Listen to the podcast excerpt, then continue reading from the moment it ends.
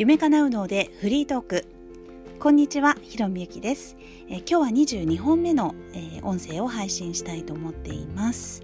はい、えー、今日はですね、えー、皆さん、えご自身の、え性格穏やかにしたいですか？はい、えあのねすごく自分の性格を私怒りっぽいんですとかすぐ比較しちゃって、えー、まあ、競争心がすごくあってあの自分でも疲れちゃうんですとか、まあ、いろんなあの悩み聞くことがあります、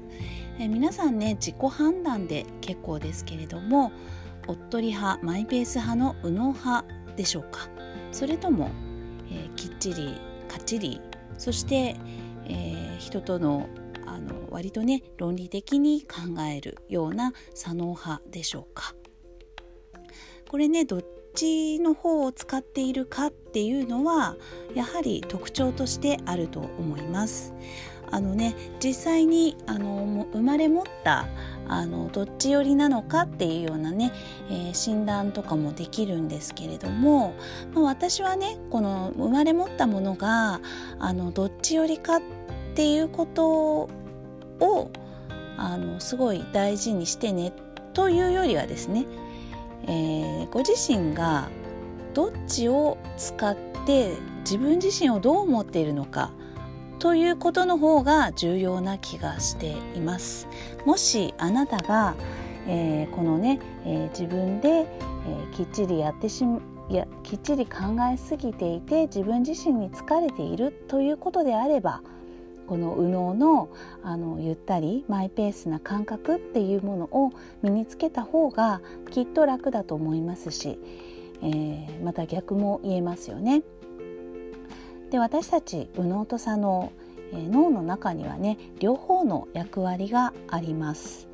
で、えー、意識的に両方使えているのかどうかっていうところがあの自分を生きやすくしたりですとか、えー、自分の才能を、えー、開花しやすかったりするのではないかなと考えているんですね。で少なからず、まあ、右脳派であろうと左脳派であろうとですね、えー、天才脳と言われているこちらの右脳の方を使えるようにトレーニングした方が絶対的に効率もいいですし、えー、精神的にもストレスは少ないと言われています。やはり、えー、左脳派で、えー、左脳ばかりを使っているとストレスがかかりやすいというふうにも言われているんですね。え、ストレスがかかっていると、え、脳があの効率的に動かないっていうのがどうしても出てきますのでやはりあのリラックスしながらあのリラックスした中でのいい緊張感っていうものを保って、えー、何か物事を進めていくっていうことができれば一番いいわけですよね。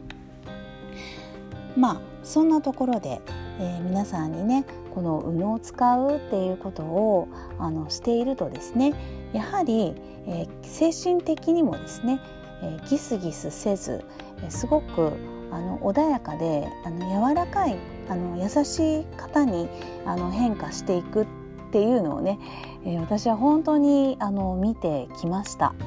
え、自分自身はあのー、割と左脳派なんですけれども割とね悲観的だったんですよね。だからあの自分がダメだっていうふうに自己自分責めをする癖があってあの私はねそんな怒りっぽいっていう感じではなかったんですね。えすごくあのネガティブ思考みたいな感じで、えー、自分自身がすごく損するとかあとはまあすごく自信なさそうだからあのいじめられちゃうとかね、えー、結構そういう傾向あるじゃないですか自分がそう醸し出してるとね、えー、人もこうつつきたくなっちゃうようなね、え、そんなところが、まあ、学生時代はありましたよね。だからこの、えー、左脳派で、えー、すごくあの自分のねこの弱い自分悲しいとか苦しいっていうような第一次感情の、えー、この気持ちをあのまた隠すために第二次感情として、えー、怒る、ね、あの人を攻撃するっていうところで、えー、表現される方もいらっしゃいます。はいえー、なのでこの怒るあのすごく攻撃的であるっていう方も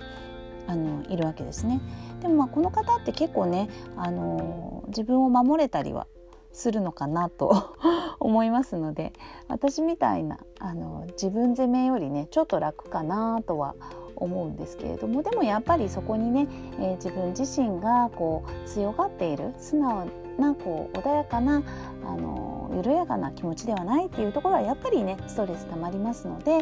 えー、その右脳的な緩やかな感覚っていうのがああるに越したことはないということです。じゃあリラックスしようとかあの優しくなろうとかあの比較するのやめようとかね、えー、そういうのって結構難しいんですよね。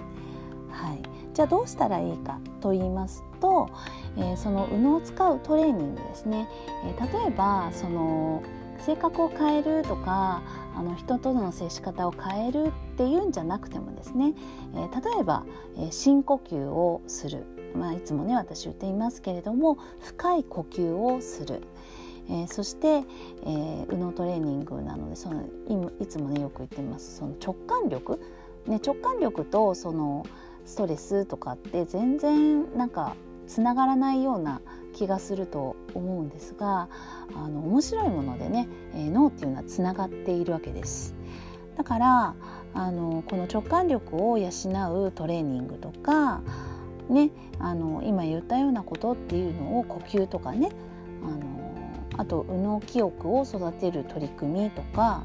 なんか全然性格とは関係ないようなそういう取り組みをしてもですねえー、なんかわからないけど私そんな怒りっぽくなくなったわとかそういうのはね出てきますよね。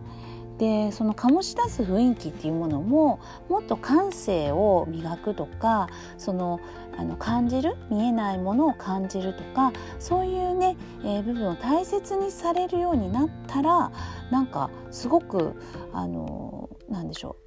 こうバリバリあのギスギスしているようなあの、まあ、仕事はできるんだけどあの相手に対しても攻撃的であるみたいなあの雰囲気のね、えー、バリキャリな女性っていうのもすごくあの穏やかにだからといってねスキルが下がるとか全然そういうことではなくってまさにバランスの取れた素敵な女性にこう変わっていくっていうのを見てきましたね。はいまあ、私自分自身でね素敵になったかというのは正直分かりませんけれども、まあ、自分での感覚としては本当にあの楽にはなりましたよね。えー、自己犠牲とかね自分を責めるっていうようなそこはねすごくあのなくなったなっていうのは自覚していますね。はい、ということなので、えー、このね右脳を使うって、えー、すごく穏やかにしてくれるよねっていう話をあの今日はして知ってみました。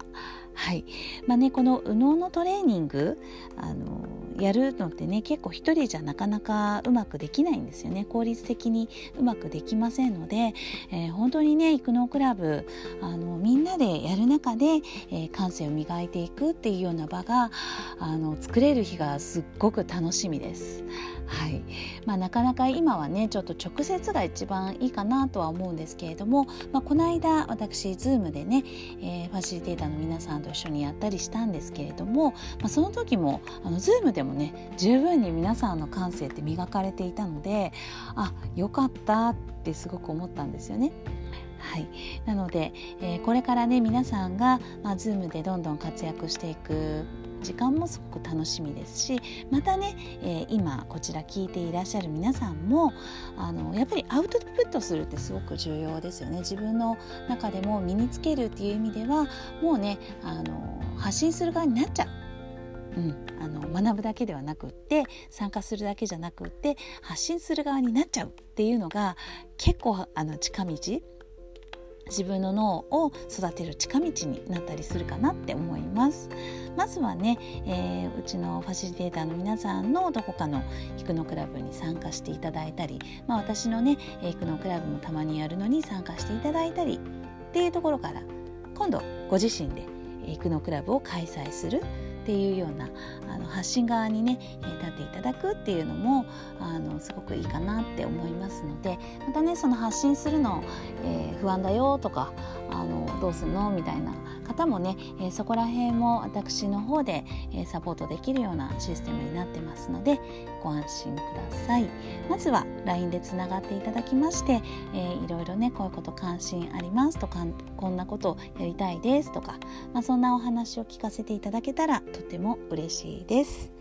さて今日聞いていただいて皆さんが何か行動を起こしたいと思ったこと何があるでしょうか、えー、そんなこともぜひ LINE で教えてください。今日も最後まで聞いていただきましてありがとうございました。ひろみゆきでした。